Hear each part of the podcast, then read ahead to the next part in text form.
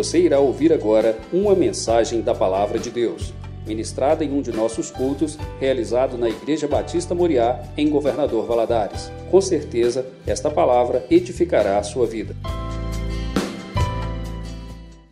Números, capítulo 12, a partir do verso 1, diz assim: E falaram Miriam e Arão contra Moisés por causa da mulher cuxita que tomara, porquanto tinha tomado a mulher cuxita. E disseram: Porventura falou o Senhor somente por Moisés? Não falou também por nós? E o Senhor ouviu. E era o varão Moisés muito manso, mais do que todos os homens que havia sobre a terra. E logo o Senhor disse a Moisés e a Arão e a Miriam: Vocês três, saí à tenda da congregação. E saíram eles três. Então o Senhor desceu na coluna de nuvem e se pôs sobre a porta da tenda. Depois chamou a Arão e a Miriam, e eles saíram ambos, e disse: Ouvi agora as minhas palavras. Se entre vós houver profeta, eu, o Senhor, em visão a ele, me farei conhecer, ou em sonhos falarei com ele. Não é assim com o meu servo Moisés, que é fiel em toda a minha casa. Boca a boca falo com ele, e de vista, e não por figuras, pois ele vê a semelhança do Senhor. Porque, pois, não tiveste temor de falar contra o meu servo, contra Moisés? Assim, a ira do Senhor contra eles se acendeu e foi-se. E a nuvem se desviou de sobre a tenda, e eis que Miriam era leprosa como a neve. E olhou Arão para Miriam, e eis que era leprosa. Pelo que Arão disse a Moisés: Ah, Senhor meu, ora, não ponha sobre nós este pecado que fizemos loucamente com que havemos pecado. Ora, não seja ela como um morto, que saindo do ventre da sua mãe tenha metade da sua carne já consumida. Clamou, pois, Moisés ao Senhor, dizendo: Ó oh Deus, rogo-te que a cures. E disse o Senhor a Moisés: Se seu pai cuspir em seu rosto, não seria envergonhada sete dias? Esteja fechada sete dias fora do arraial e depois a recolham.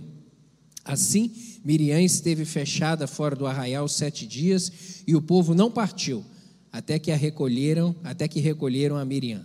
Porém, depois o povo partiu de Azerote e assentaram o arraial no deserto de Parã. Ainda em Miqueias, capítulo 6, abra aí por favor, Miqueias, capítulo 6, verso 4. Miqueias 6, 4. Diz assim: Pois te fiz subir da terra do Egito e da casa da servidão te remi, e enviei adiante de ti a Moisés, a Arão e a Miriam. Amém? Vamos orar mais uma vez, vamos pedir ao Espírito Santo que aplique essa palavra em nosso coração. Pai, rendemos ao Senhor toda graça, toda honra, toda glória, pois só Tu és Deus no céu e na terra. Tu és o nosso Pai amado, nosso Deus todo-poderoso. Reconhecemos a Tua autoridade, a Tua soberania e a nossa inteira dependência do Senhor.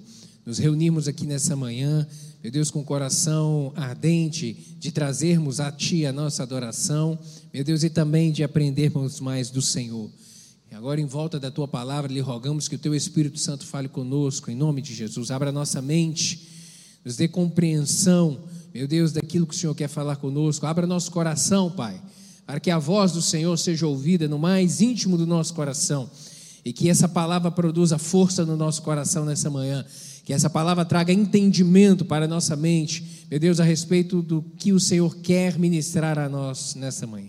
Fala conosco, fala ao coração de cada um dos meus irmãos aqui.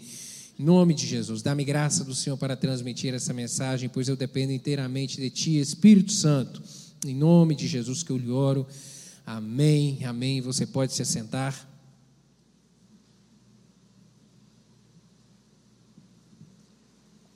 Nós iniciamos na Escola Bíblica Dominical uma série de estudos a respeito de parcerias, a respeito de andar junto é, e o que isso produz é, em relação à obra do Senhor, qual que é a finalidade de andar junto, qual é o benefício, qual é o propósito do trabalho em equipe.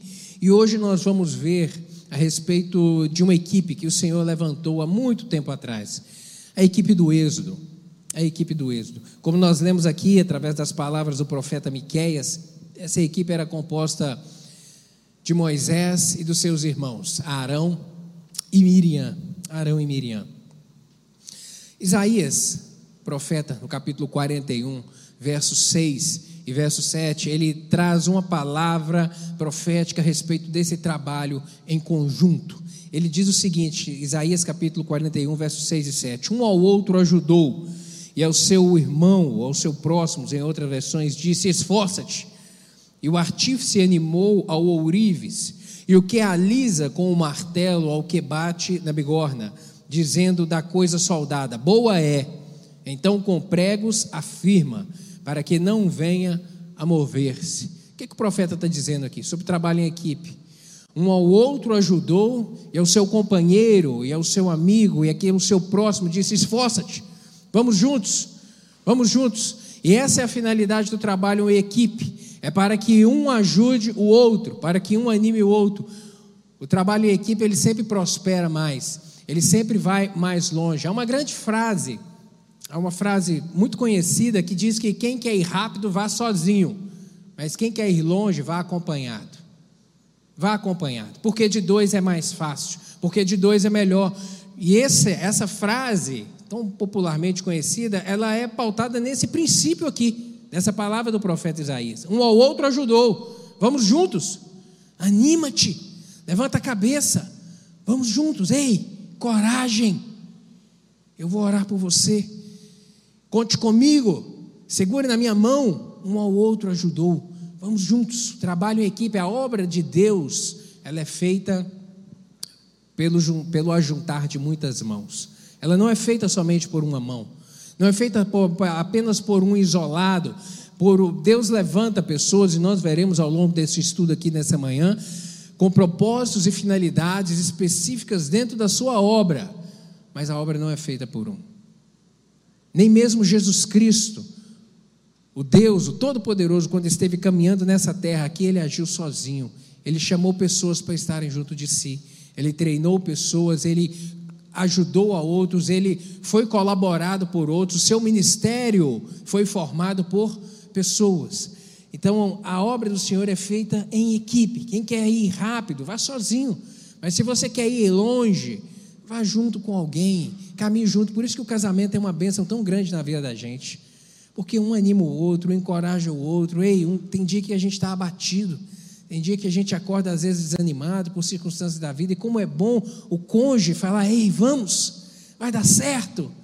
Levanta, levanta a cabeça, vamos orar sabe? Um vai animando o outro e aí a gente vai prosseguindo na caminhada a dois, na caminhada da vida.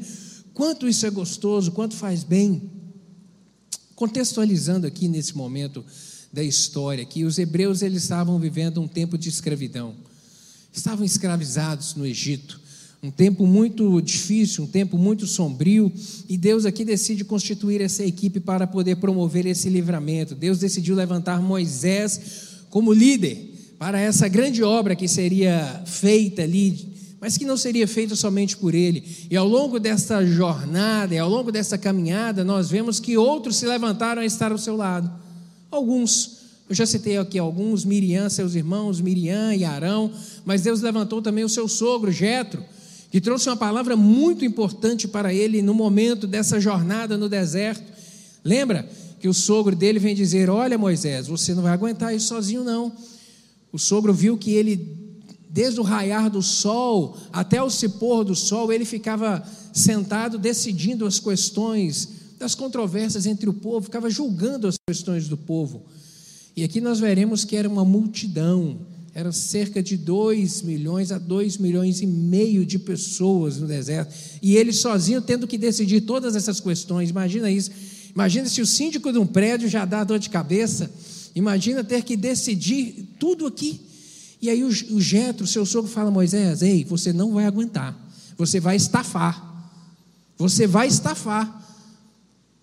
Levante homens capacitados, chefes para que coordenem, para que decida as questões menores entre o povo. Olha a ideia do juizado especial começando aqui, lá em Moisés. Levante, levante para poder julgar as coisas de menor complexidade. Você decida as coisas mais complexas, leve-as a Deus. Uma palavra de sabedoria naquele momento. Deus levantou, Deus levantou também Josué para poder estar ao lado dele, que foi tão importante na continuidade do trabalho. Eclesiastes capítulo 4, versos 9 e 10. O sábio Salomão vai dizer: melhor é serem dois do que um, porque tem melhor paga do seu trabalho. Porque se caírem, um levanta o companheiro, ai, porém, do que estiver só, pois caindo não haverá quem o levante. Caindo não vai ter quem vai o animar, quem vai o encorajar.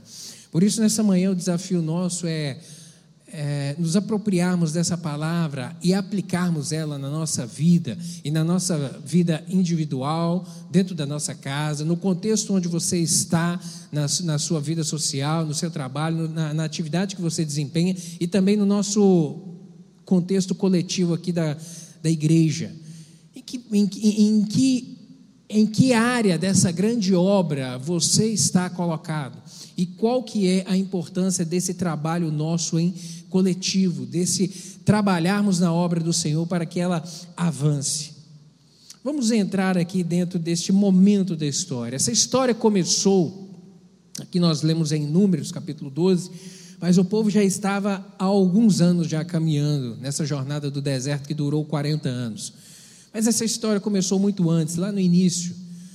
Lá no final do livro de Gênesis, quando a família de Jacó desce da terra de Canaã, onde eles estavam, e venha até o Egito, por causa da grande seca que estava havendo ali. E, e, nesse momento José já era governador do Egito, e ali ele traz a sua família, e a sua família se aloja ali na região de Gozém, e cerca de 70 pessoas foi o número de gente que veio. Essa família era composta por cerca de 70 almas. Está lá em Êxodo, capítulo 1, verso 5, isso. Cerca de 70 pessoas essa, era essa família que chegou ao Egito. E o tempo, e em razão ali daquele local assim, de, de, de, de grande fartura, o povo se viu em um contexto muito bom e começou a multiplicar o povo começou a crescer, e cresceu de maneira exponencial, e foram se multiplicando, e cresceram aos milhares, cresceram aos milhares. O povo de Israel multiplicou, Deus abençoou que multiplicaram e multiplicaram muito. Como eu disse, esse povo que saiu do Egito era cerca de 2 milhões e meio de pessoas, aproximadamente. E por que que os teólogos fazem essa conta?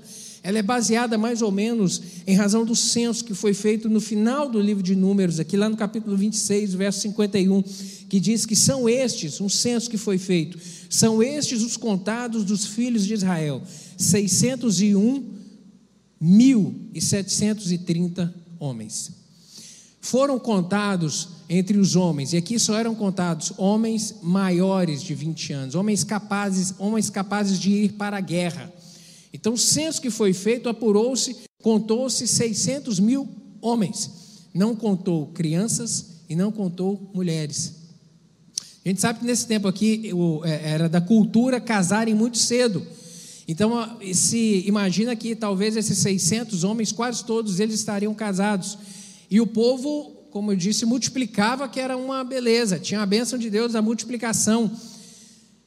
E aí, se você contar pelo menos dois filhos de cada um, então dois filhos, 600 mil, casado, tendo dois filhos, essa conta vai chegar aí em 2 milhões, 2 milhões e meio de pessoas. Então é, é daqui que os teólogos criam essa é, ideia desse volume de pessoas que caminharam nessa jornada aqui. Mas a consideração por José lá no Egito, ela mudou quando a dinastia do novo faraó subiu ao trono. E aí, quando o novo faraó sobe ao trono, passa ali aquela geração que conviveu com José, que era, foi tão influenciada por José, o prestígio de José então veio em decadência. E ali, em local, em, em, em, vez ali da comodidade, agora surgiu a adversidade, sabe? Em lugar ali da prosperidade, a decadência. E aquele novo faraó que chega percebe que aquele povo era muito grande e que talvez eles poderiam subverter contra os egípcios caso alguma outra nação inimiga viesse a fazer guerra. E ali naquele momento eles decidem começar a, a apertar e a escravizar. E começa um tempo muito difícil, um tempo muito difícil para o povo de, de Israel e eles decidem clamar ao Deus de seus pais. Capítulo 2, abra sua Bíblia aí, por favor. Êxodo, capítulo 2, vai estar registrado esse clamor lá. Versículos 23 a 25 diz o seguinte: E aconteceu depois de muitos dias que, morrendo o rei do Egito, os filhos de Israel suspiraram por causa da servidão e clamaram. E o seu clamor subiu a Deus por causa da sua servidão. E ouviu Deus o seu gemido, e lembrou-se Deus da sua aliança com Abraão, com Isaac e com Jacó. E viu Deus os filhos de Israel, e atentou Deus para a sua condição. O aperto começou ali. Os, os inimigos começaram a oprimir. E foi um tempo realmente de escassez, de dificuldade muito grande.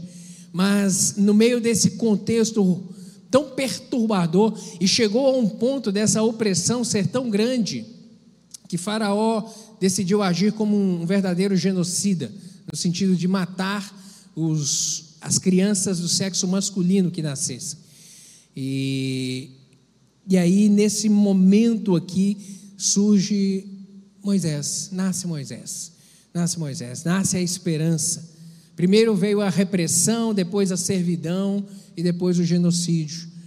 Capítulo 1 de Êxodo, acompanhe aí, por favor, verso 15 e 16, está registrado isso lá. E o rei do Egito falou às parteiras das hebreias, das quais o nome de uma era Sifrá e o da outra Puã, e disse: Quando ajudardes a dar a luz às hebreias e às virdes sobre os assentos. Se for filho, matai-o, mas se for filha, então viva. Um genocídio, realmente para poder matar as crianças, matar os meninos, para que para que aquela geração envelhecesse e não houvesse outra, e não surgisse mais meninos, e não surgisse homens guerreiros, homens fortes que pudessem pelejar. Nesse momento aqui, dentre esses condenados à morte, Deus escolheu Moisés. Deus escolheu Moisés para ser o prometido que viria a promover, através do poder de Deus na sua vida, a libertação para o seu povo. E seguindo um pouco mais na história, a gente vê aqui a fé dos pais de Moisés, que foi muito grande.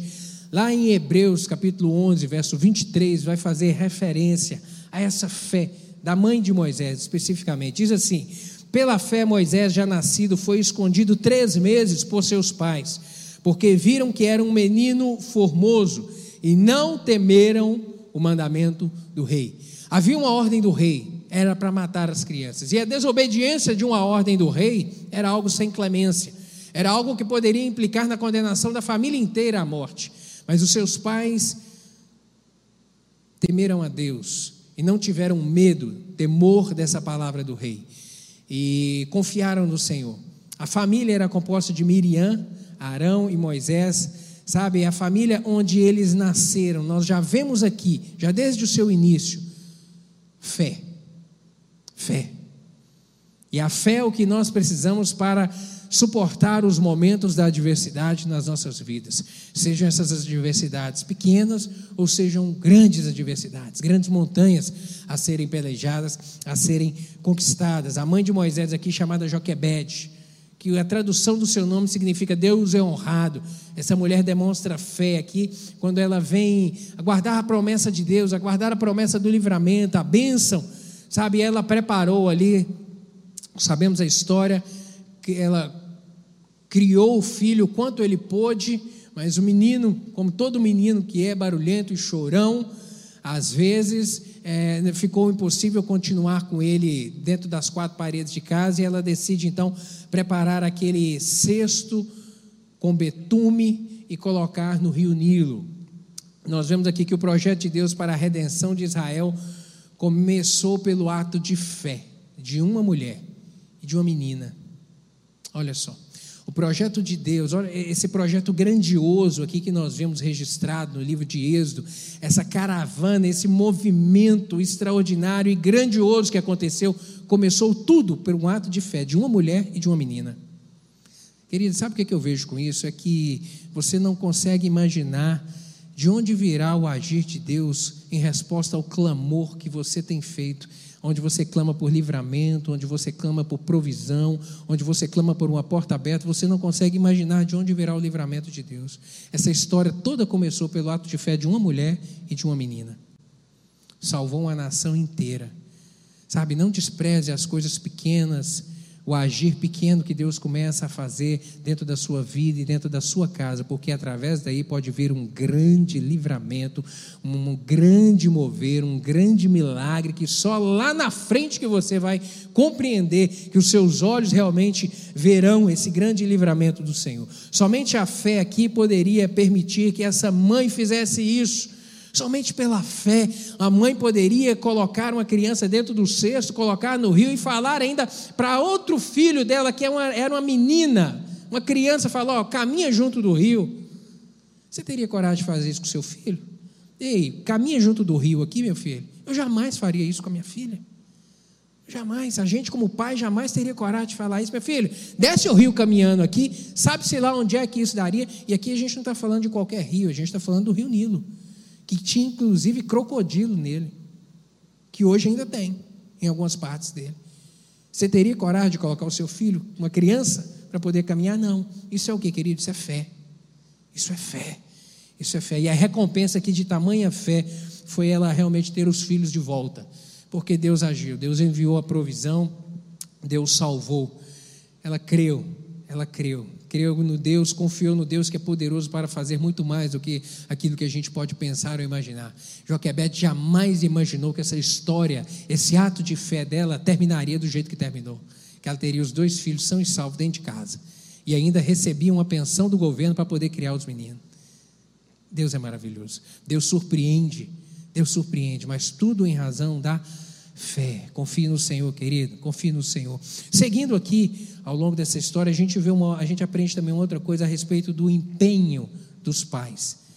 O empenho dos pais de Moisés, de Miriam e de Arão. A gente não sabe por quanto tempo Moisés conviveu com sua mãe. Depois que foi salvo, depois que a criança Moisés desceu no cesto ali no rio, foi encontrado pela filha de Faraó, e ali Miriam se apresenta e fala: Olha, senhora quer que eu ache um, uma, uma mulher para poder criar esse filho para a senhora? E aí a filha de Faraó fala: Não, eu quero. E aí é levado, então, é apresentado Joquebede. Moisés volta para sua casa, para sua família. Ali ele é criado. E depois ele vai para o palácio, morar no palácio, como filha, como filho da filha de Faraó. Mas a, gente, a história, a Bíblia não registra quanto tempo foi isso. Quanto tempo ele morou dentro da sua casa capítulo 2, acompanhe aí, por favor. Êxodo, capítulo 2, verso 7. Então disse sua irmã, a filha de Faraó: Irei chamar uma ama das hebreias que cria este menino para ti? E a filha de Faraó disse-lhe: Vai. Foi, pois, a moça e chamou a mãe do menino. Então lhe disse a filha de Faraó: Leva este menino e cria-o. Eu te darei o teu salário.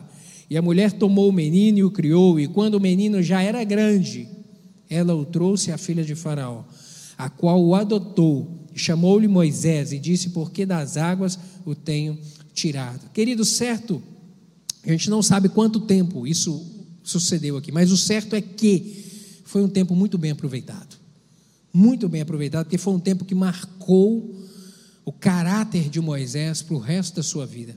A gente vê aqui que nesse tempo foi o período onde ele adquiriu fortes convicções a respeito do amor que ele tinha para com sua casa, fortes convicções de que ele era amado pela sua família, ele era amado por Deus. Foi o período onde ele aprendeu também a amar, não somente receber amor, mas também a amar a sua família, a amar a Deus. Foi o período onde ele aprendeu também a amar o seu povo e a desejar o melhor para ele, que estava vivendo oprimido, um tempo de opressão muito difícil. Talvez, talvez por isso, Moisés tenha agido Talvez por essa influência tão grande, essa paixão, esse amor pelo seu povo, é que ele tenha agido de uma forma tão afoita, quando ele decidiu, quando ele assassinou um egípcio que estava agredindo um conterrâneo dele, um hebreu. Está no capítulo 2, versos 11 a 15, essa história. Talvez seja por conta disso.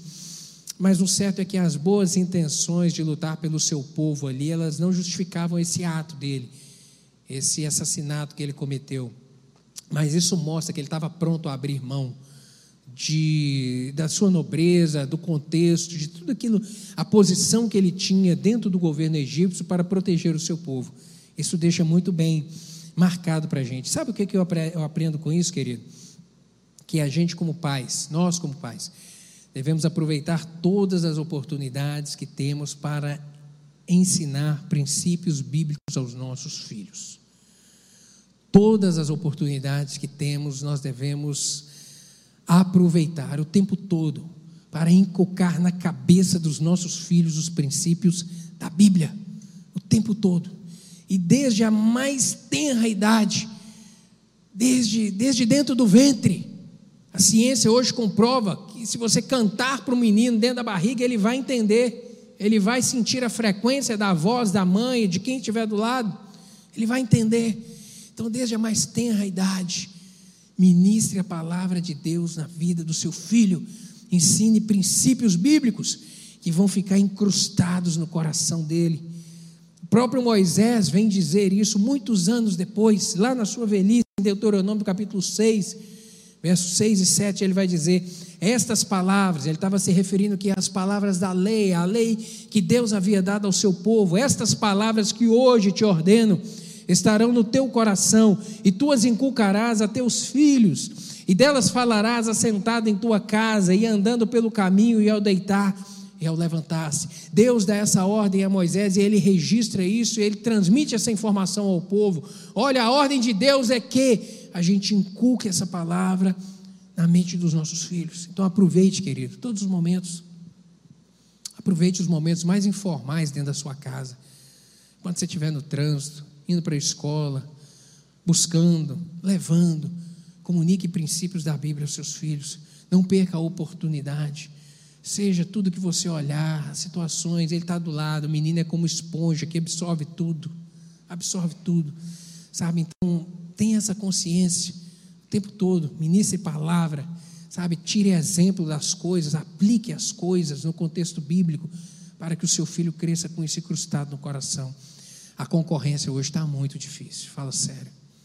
A concorrência hoje com o mundo é desleal demais. É desleal demais.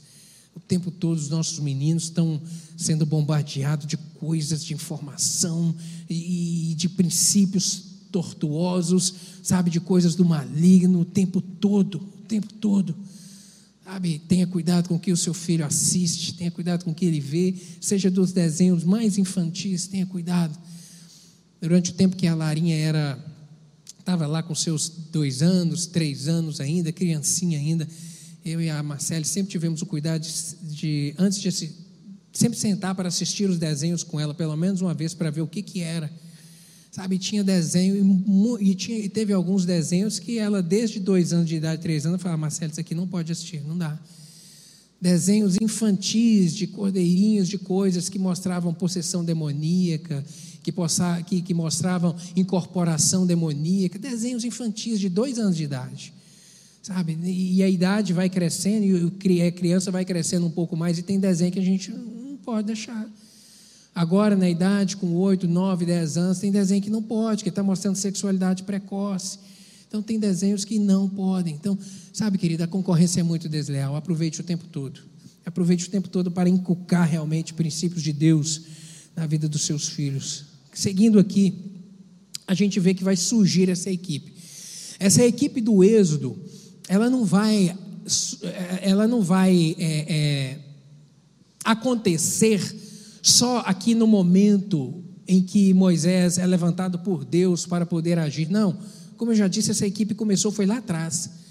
A equipe começou lá quando Moisés nasceu, quando Miriam, sua irmã, foi usada por Deus para promover o livramento na vida dele. Começou lá atrás essa equipe. Mas chega um momento em que ela é realmente, agora eles adultos, ela é formatada. O Senhor treinou Moisés, ele viveu por 40 anos, isso nós sabemos, cerca de 40 anos no palácio no palácio. E depois desse evento, onde ele comete o assassinato contra um egípcio, ele foge para o deserto, porque Faraó iria matá-lo. E lá no deserto ele vive também por 40 anos. Deus treinou ele lá nesse deserto, onde ele exerceu a função de pastor. Então, cerca de aos 80 anos de idade, é quando Deus chama ele na, ali naquele, na sarça ardente, conversa com ele e fala: Moisés, estou te dando uma, uma, uma responsabilidade, estou te chamando para uma obra específica. E ali naquele momento, apesar de já, já, já com 80 anos, e Deus se manifesta a ele, e Deus dá a, a, ele experiências ali, falando com ele de uma maneira muito pessoal e mostrando sinais ali. Moisés ainda está receoso, porque o desafio era grande demais. Assumir uma obra é uma responsabilidade grande demais. E a gente não quer, não. Sabe? Tem hora que a gente fala, Deus, passa para outro. E Moisés falou aqui, Deus, manda outro pela mão do Senhor, que eu não quero, não. Mas Deus falou, não, é você. Eu levantei você e eu vou capacitar você, eu vou encorajar você e a obra será feita por você. Mas vendo essa insegurança dele, Deus não deixou ele sozinho. Sabe, fala, Deus levantou logo ali o, seus irmãos para poder formar junto com ele essa equipe. E livro de, do profeta Miqueias aqui, como nós lemos no capítulo 6, verso 4, vai dizer isso: Enviei adiante de ti Moisés, Arão e Miriam. Moisés, Arão e Miriam. Vamos ver aqui algumas coisas. Arão, Arão, o irmão de Moisés. capítulo 4 de Êxodo, nós vemos esse diálogo aqui entre Deus e Moisés. E ali no capítulo, no versículo 14, nós vemos que, ao que parece, Arão tinha uma grande desenvoltura para poder falar. Moisés vem dizer: Olha, Deus, não me chama para essa obra, não, porque eu sou pesado de língua, eu, não tenho, eu tenho dificuldade de me expressar. E aí Deus fala: Não, é você mesmo que eu vou usar.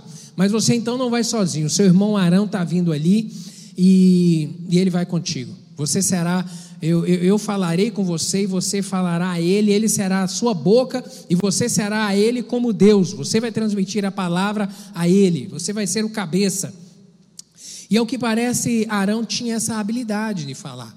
Ele falava, se expressava, e lá no final desse capítulo, nos versículos 29 e 30, deixa transparecer também que ele exercia uma certa influência lá entre o seu povo, porque ele, ele traz Moisés quando Moisés vem é, e retorna ali para o Egito, para falar ao seu povo, para se apresentar, para anunciar ao povo a, que Deus promoveria ali a libertação, que a resposta do clamor deles a Deus havia chegado e que a resposta era Moisés e que a obra começaria a partir dali.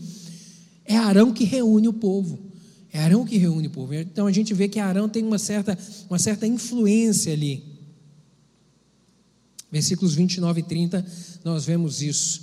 Moisés mostrou-se tímido e Arão tornou-se realmente ali o seu porta-voz. E a princípio Arão não teve, não se incomodou com essa posição, ele assumiu esse lugar no projeto de Deus. E em razão disso ele não deveria ter no seu coração essa questão da concorrência. Mas nós vemos aqui que ali aqui em, em Números capítulo 12 que surgiu um espírito de concorrência no coração dele. Daqui a pouco a gente chega lá para ver qual foi a consequência disso. O outro membro dessa equipe aqui, Miriam, a sua irmã, ela já era, ela era a mais velha dos três. Miriam era a mais velha dos três. Em Números 33, verso 39, deixa transparecer para a gente que Arão era cerca de três anos mais velho que Moisés. E que Miriam era, pela, pelo contexto lá do início da história, aquela menina que a mãe diz para seguir ali aquele, a, aquele pequeno cesto onde Moisés estava descendo o rio, ao que parece ela deveria ser um pouco mais velha, talvez cerca de 10, 11 anos, os teólogos imaginam isso. Ela não era adulta, mas também não era uma criança infantil, mas era uma moça, ela é chamada de moça ali naquele texto. Então, de repente, seria aí uma menina, uma pré-adolescente, talvez. E o tempo passa e ela, ela no início ali da caminhada da, dessa equipe, nós vemos que ela também exercia uma certa influência dentro do povo de Israel. Porque lá no capítulo 15, quando acontece aquele evento do, do povo de Israel atravessar o Mar Vermelho, o, o, exército de Faraó ir atrás e o Mar Vermelho engolir. Logo depois que eles atravessam, no capítulo 15 vai, de Êxodo, vai registrar um cântico de Moisés.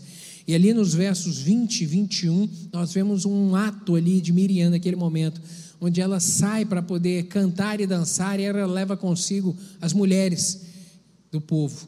Versículos 20 e 21 lá de Êxodo 15 diz o seguinte: A profetisa Miriam, e aqui ela já é chamada de profetisa, irmã de Arão, tomou um tamborim, e todas as mulheres saíram atrás dela com tamborins e com danças. E Miriam lhe respondia: Cantai ao Senhor, porque gloriosamente triunfou e precipitou no mar o cavalo e os seus cavaleiros. Então nós vemos aqui essa menina, essa moça que lá no início dessa, da obra dessa equipe foi tão útil lá, agora ela já era adulta. Ela já era adulta. Lembra que já havia se passado aqui, Moisés já estava com 80 anos, então ela já era mais velha, já com cerca de 90 anos, e ela era considerada chamada de profetisa e exercia realmente influência ali entre o povo. A equipe começa a trabalhar, o povo começa a caminhar, a jornada planejada por Deus inicialmente, ela era uma jornada muito curta, porque o povo sai do Egito e eles caminham cerca de um ano e oito meses, aproximadamente quase dois anos, eles chegam à porta da terra prometida. Ali ocorre aquele evento onde Moisés envia os doze espias, os doze espias vão lá na terra, voltam e falam: Olha, Moisés, a terra é maravilhosa. E dez deles falam: Olha, a terra é maravilhosa, mas tem gigantes a gente não vai conseguir conquistar, a gente vai morrer, esse povo é maior e mais forte do que nós, nós, olha, nós somos perante eles como gafanhotos, nós não temos a mínima capacidade, Moisés, você nos trouxe aqui para nos matar. Mas dois, Josué e Caleb trazem aquela palavra de fé e de confiança em Deus. Olha, nós viemos até aqui, Deus nos guardou, Deus prometeu e Deus vai nos dar o livramento. Mas em razão dessa, desse levante, e ali esses dez espias inflamaram o povo, eles se levantam contra Moisés. E naquele momento Deus aplica uma penalidade em todo o povo. Fala, Moisés, levanta o arraial, volta, e agora eles vão caminhar. Toda essa geração que não acreditou que eu tenho capacidade de fazer o milagre de colocá-los lá na terra do Egito vai morrer. De 20 anos para cima, todos vão morrer. Só aqueles, os seus filhos que eles falaram que não têm condição, que eles seriam esmagados, esses vão tomar posse da terra. E aí o povo volta para caminhar no deserto. E aí é que essa jornada vai completar cerca de 40 anos, que foi o tempo total onde eles permaneceram caminhando na jornada. E aí nós chegamos aqui em Números, no capítulo 12. Em algum momento nessa caminhada, nessa jornada aqui, e nós vemos que surgiu um problema nessa equipe. O problema surgiu e Deus precisou de fazer alguns ajustes. Abra sua Bíblia, volta ela lá, por favor, em Números capítulo 12.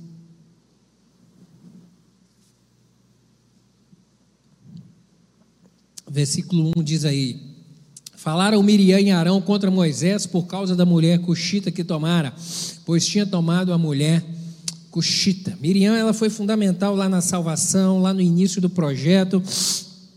E aqui ela ah, foi ela que apresentou Moisés, a filha de Faraó. O tempo passou, aqui ela já era adulta, como eu disse. Moisés, um homem maduro, e Moisés aqui ele estava casado. A esposa de Moisés era Zípora.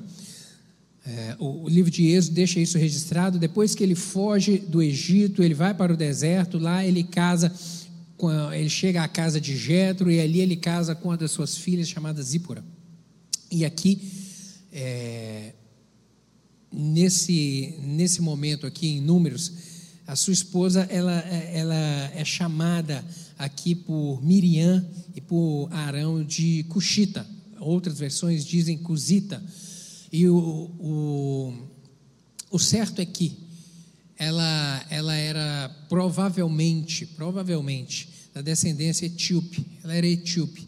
E em razão disso, os etíopes são ali da, do norte da África, possivelmente ela era da cor negra.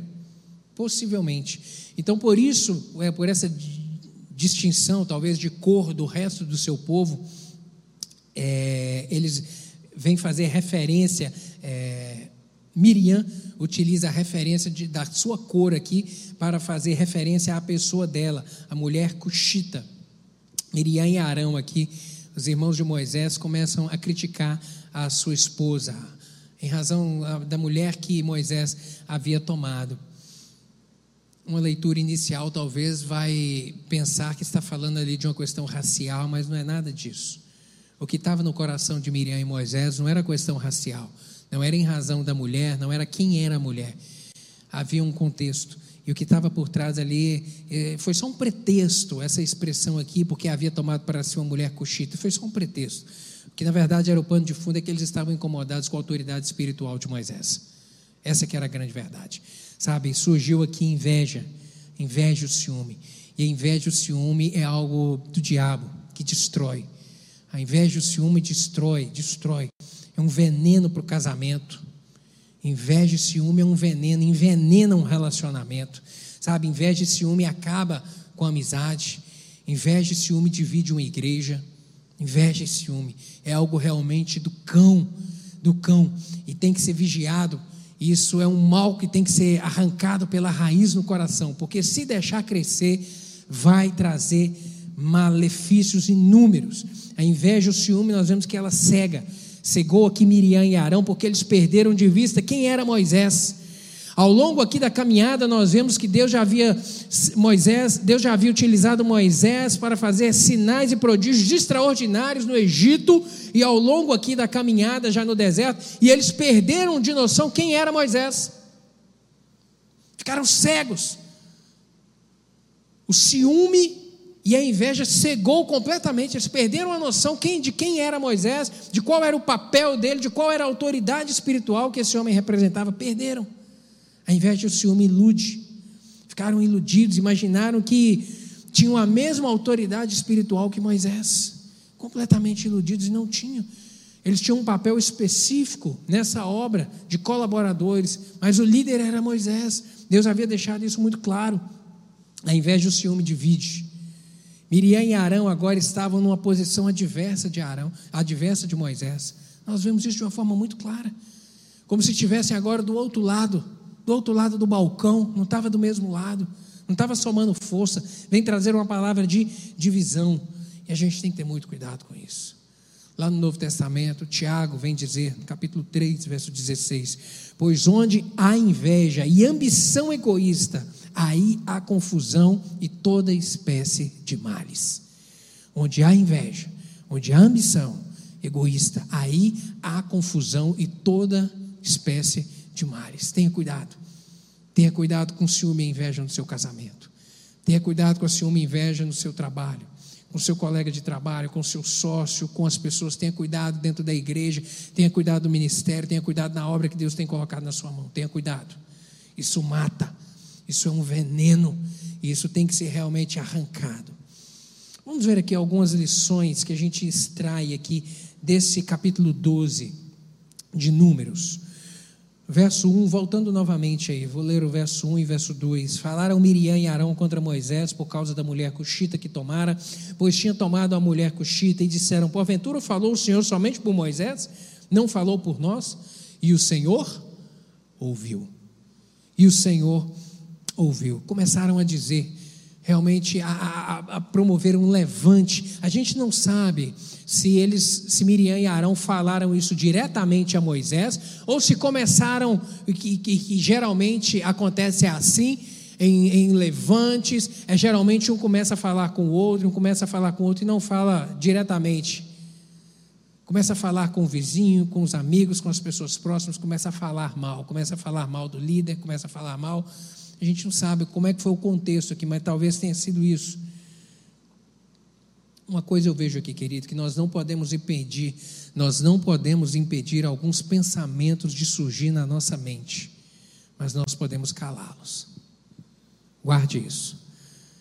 A gente não pode impedir um pensamento de surgir na mente, não tem jeito. O pensamento surge assim, puf, brota do nada, mas a gente pode calá-lo. E aqui é que está a sabedoria pensamentos, vê uma coisa, imagina alguma coisa na mente na hora, sabe? Isso acontece com a gente todos os dias, em qualquer momento. O pensamento a gente não pode impedir ele de surgir, mas a gente tem o poder de calar, de secar ele, de dizer não, de colocar uma pedra em cima dele.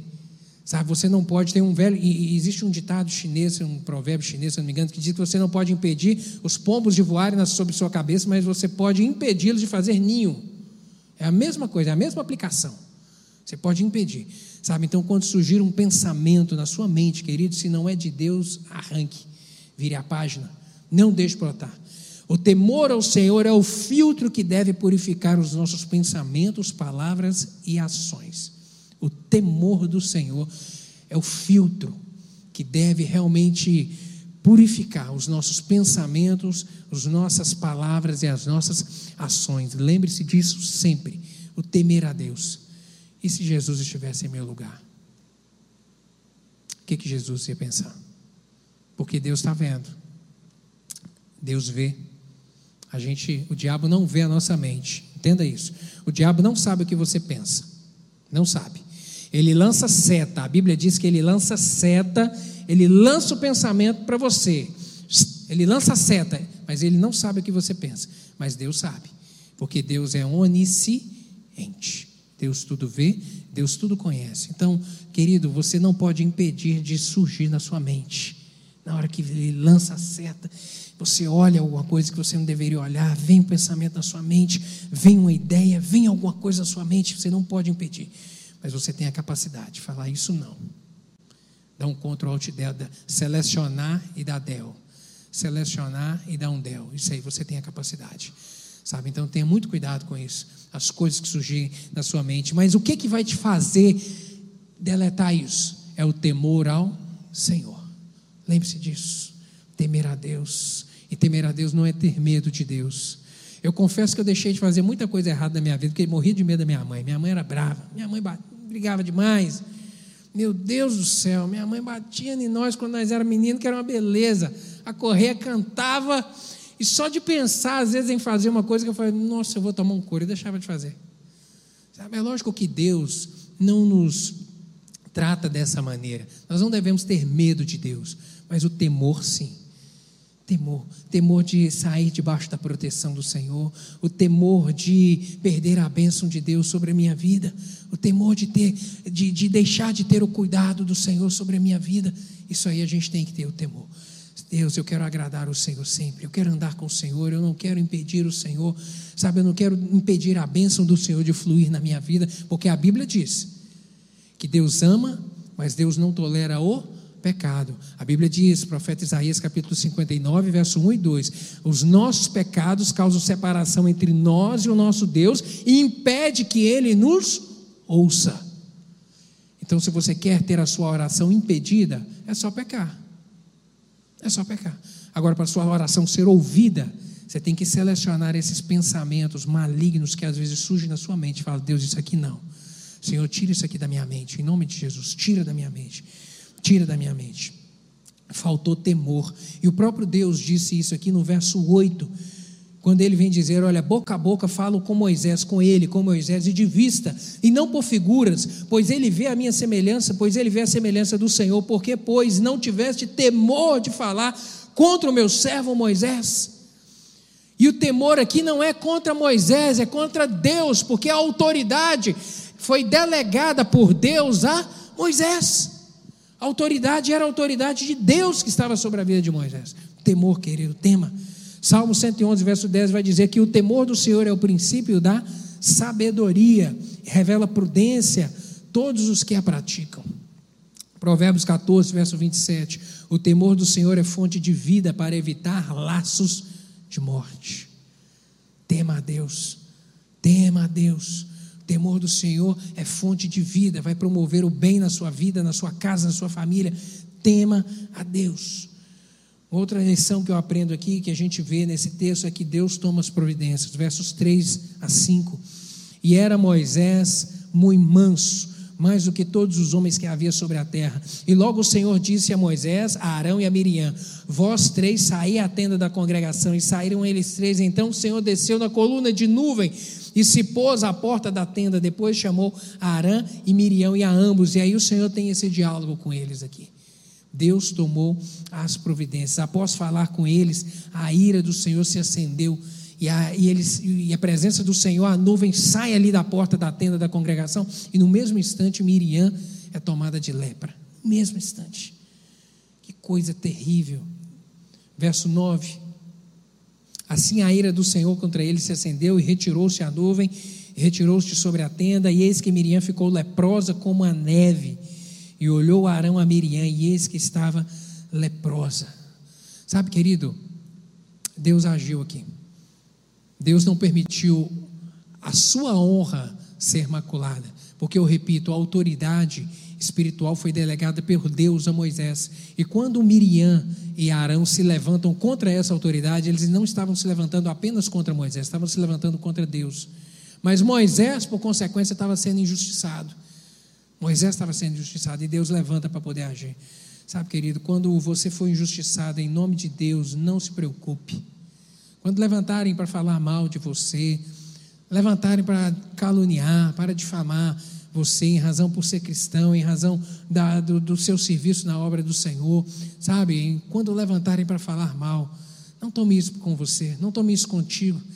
Não, não, não permita que isso venha ocupar o seu coração, que isso venha te afadigar a sua mente, as suas emoções. Entregue para Deus. Deus, o Senhor é que age. Deus, estão falando.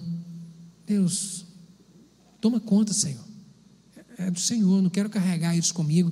A Bíblia vem dizer que Moisés era homem muito manso, muito manso. Ele não deixou isso subir no coração dele, mas Deus agiu. Deus é Deus de justiça. Salmo 103, verso 6 vai dizer isso: O Senhor faz justiça e o Senhor defende os oprimidos. O Senhor faz justiça. Essa mansidão de Moisés, como eu disse aqui,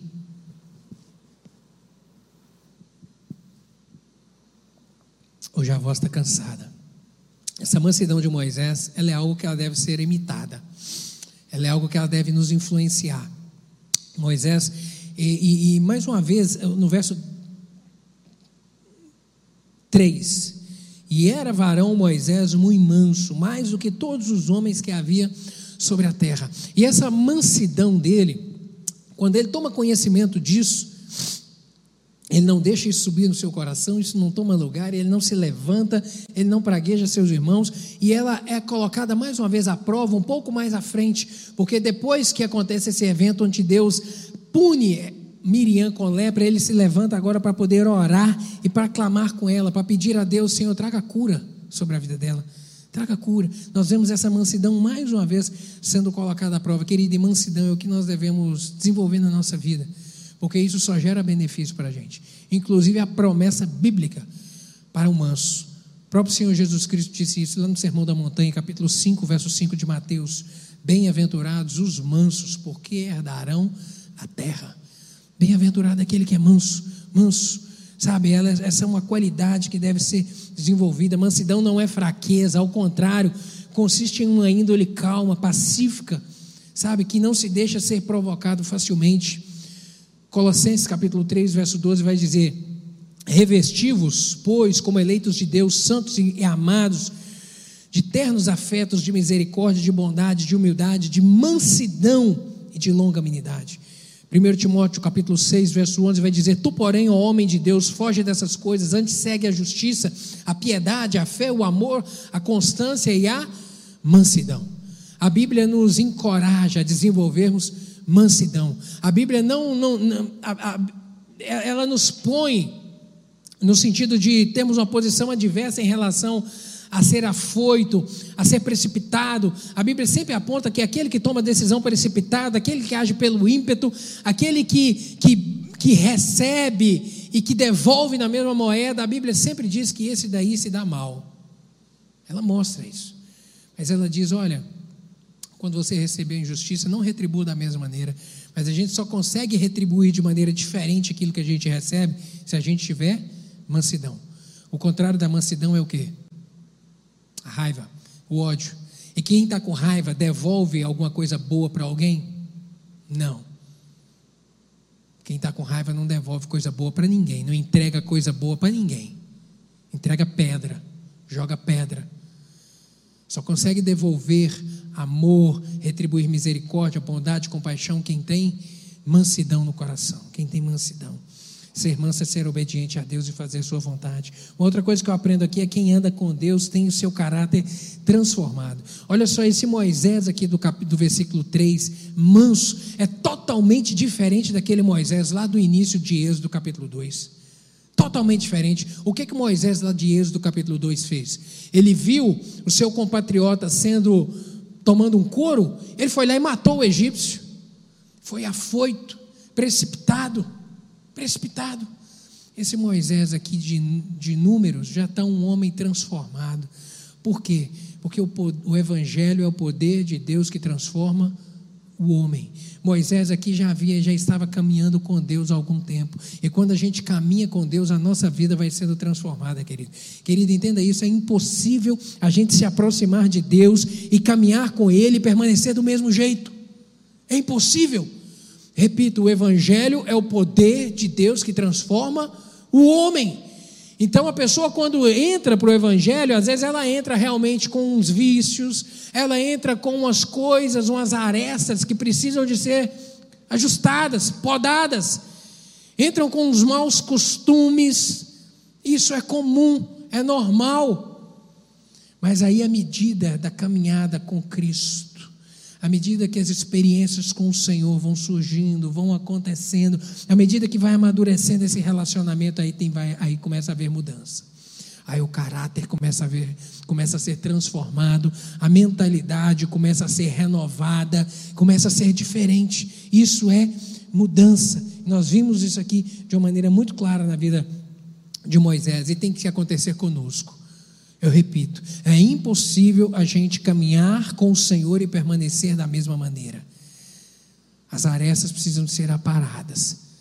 Precisam de ser aparadas. Se tem coisa na sua vida que precisa de ser aparada, pense nisso. Estou caminhando com Deus?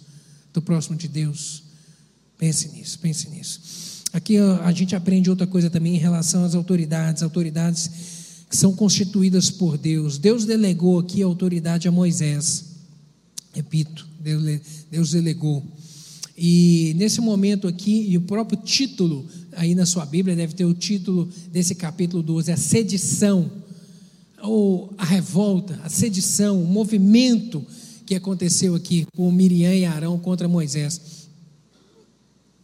Eles desrespeitaram a autoridade de Deus que foi dada a Moisés. Deus queria que eles trabalhassem juntos, mas Miriam quis algo que não foi confiado a ela. Moisés não precisou defender a sua honra, porque Deus defendeu a sua honra. A autoridade aqui de Moisés foi dada, eu repito, por Deus, e esse ato deles configuraram rebelião contra Deus. E a respeito de autoridade, a Bíblia vem nos dizer que nós devemos respeitá-la. Romanos capítulo 13, versos 1 e 2. Todo homem esteja sujeito às autoridades superiores porque não há autoridade que não proceda de Deus, as autoridades que existem foram por ele instituídas, de modo que aquele que se opõe à autoridade resiste à ordenança de Deus, e os que resistem trarão sobre si mesmo condenação. Apóstolo Paulo, ainda em 1 Coríntios, capítulo 12, verso 27 e 28, vai dizer que, ora, Vós sois o corpo de Cristo, individualmente membros desse corpo. E a uns, ele vem dizer a respeito dos ministérios dentro da igreja. A uns Deus estabeleceu na igreja, primeiramente apóstolos, em segundo lugar profetas, em terceiro lugar mestres, e depois operadores de milagres, e depois dons de curar, socorro, governo, variedade de língua. O que, é que significa isso aqui, querido? Que Deus é que dá a atribuição a cada um dentro da sua obra. Deus reveste a cada um de autoridade para trabalhar dentro da sua obra. Lembra o que eu disse lá no início?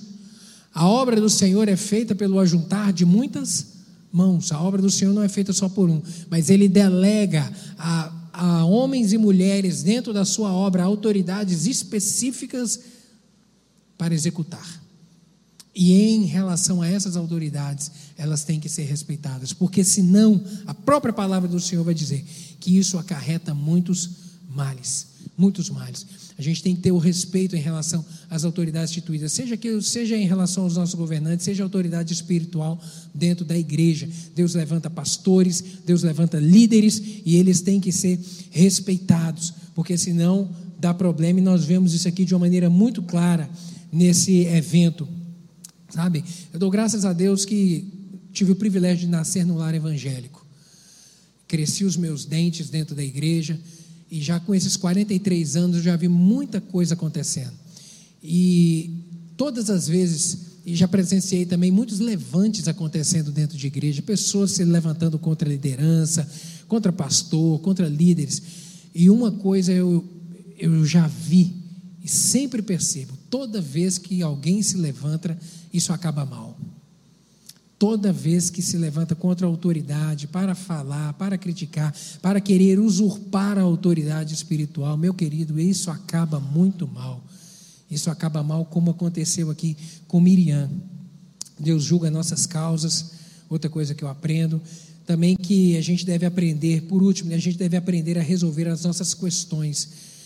Surgiu no coração de Miriam aqui, é, e Arão, e, e, no original hebraico diz que está no verbo, tá, tá, tá, tá, foi colocado aqui no feminino, está no feminino no original hebraico, o, o verbo falaram, no sentido de quem disse, o que sugere que quem falou foi Miriam e que Arão concordou com o que Miriam disse. Mas quem, quem, quem começou, parece, a sedição aqui teria sido Miriam. E por isso Deus a penalizou com a lepra e não penalizou Arão. E também porque Arão, uma das razões também porque Arão não foi penalizado é porque ele era sumo sacerdote. E ele, como ele tinha esse ofício para a obra do Senhor ele não ser prejudicada, ele não foi penalizado com essa lepra. Mas que quem iniciou essa sedição teria sido Miriam. Eu repito, isso surgiu no coração. E ela deveria, e juntamente com ele, terem tratado isso. Oh, sabe, algumas emoções às vezes surgem no nosso coração em relação a pessoas e a gente tem que saber tratar.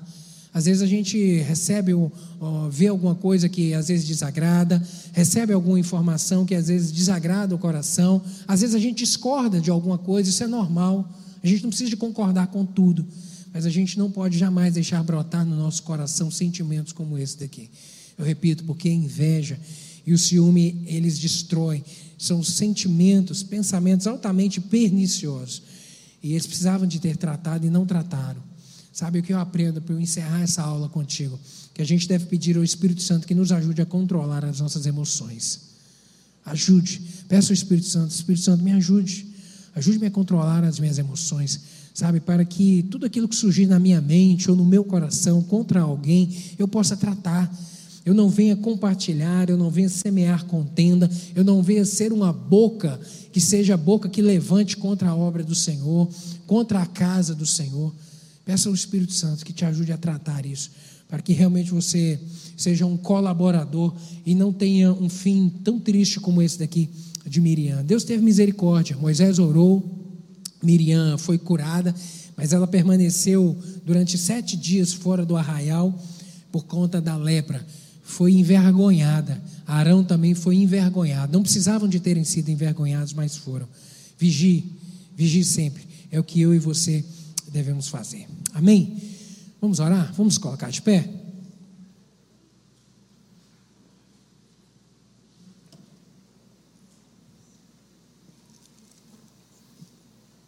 Quantas lições a gente aprende aqui sobre esse trabalho em equipe? O Senhor quer isso de mim e de você, querido. Sermos colaboradores na sua obra. Mas o trabalho em equipe às vezes surge, eu repito, essas arestas que precisam de ser ajustadas. Precisam de ser ajustadas. E a gente tem que ter essa sensibilidade espiritual e pedir ao Senhor, meu Deus, me ajude. Guarda o meu coração, guarda a minha mente, guarda meus lábios, Deus. Que a minha boca, que da minha boca profira palavras apenas para colaborar, para engrandecer o nome do Senhor, para ser bênção na vida das pessoas. Eu repito, ciúme e a inveja é um veneno que estraga casamento, que estraga relacionamento de pais e filhos, que estraga empresa, que divide igreja, sabe, que causa toda espécie de males. Peça ao Senhor para guardar a sua mente. Sabe, os pensamentos você não tem a capacidade de impedir que eles surjam na sua mente. Mas eu repito, você tem como selecionar e tirar. Falar, Deus, isso aqui não. Senhor, tira isso da minha mente. Senhor, isso aqui não. Eu não vou pensar, eu não vou alimentar isso no meu coração, eu não vou alimentar isso. Feche seus olhos. Se o Espírito Santo comunicou isso ao seu coração aí, peça isso a Deus. Meu Deus, guarda minha mente, Senhor. Guarda minha mente, guarda meu coração, não me deixe contaminar. Não me deixe ser contaminado.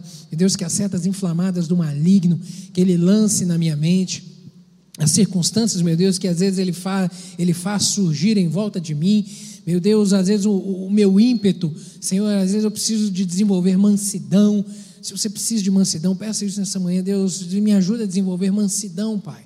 Às vezes eu tenho retrucado na mesma moeda, eu tenho pago na mesma moeda. Às vezes eu sou afoito no falar.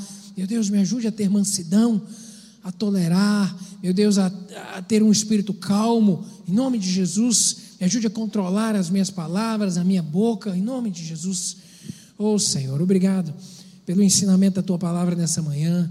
Meu Deus, o Senhor nos chama, o Senhor nos encoraja nessa manhã a, a trabalharmos, meu Deus, as nossas emoções meu Deus, a desenvolvermos mansidão, a controlarmos a nossa mente, a desenvolvermos, meu Deus, a nos deixar ser controlados pelo Espírito do Senhor, meu Deus, a acertarmos as arestas que no início da caminhada, meu Deus, contigo às vezes a gente tem alguns vícios, alguns maus costumes, meu Deus, mas que assim como Moisés foi transformado pela caminhada com o Senhor, que assim sejamos nós também transformados dia a dia renovados na mente, renovados no entendimento. Meu Deus, que aquelas coisas que às vezes a gente gosta, que são coisas, meu Deus, não boas, meu Deus, nem tudo convém, não convém ao cristão, não convém eu ainda continuar fazendo isso tendo esses desejos, meu Deus, que isso seja mudado em nome de Jesus, agora com o Senhor, vivendo contigo, uma experiência com o Senhor, amadurecendo na fé, meu Deus, que a gente venha deixar essas coisas de lado em nome de Jesus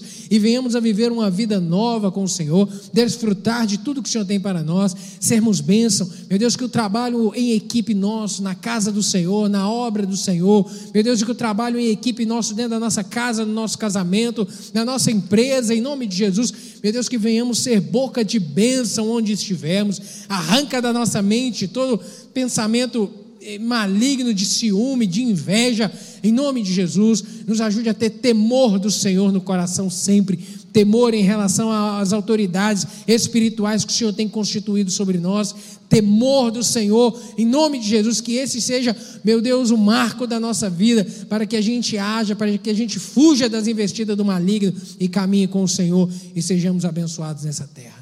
Seja a tua graça, completa essa palavra no coração de cada um dos meus irmãos. É o que eu lhe clamo em nome de Jesus. Amém.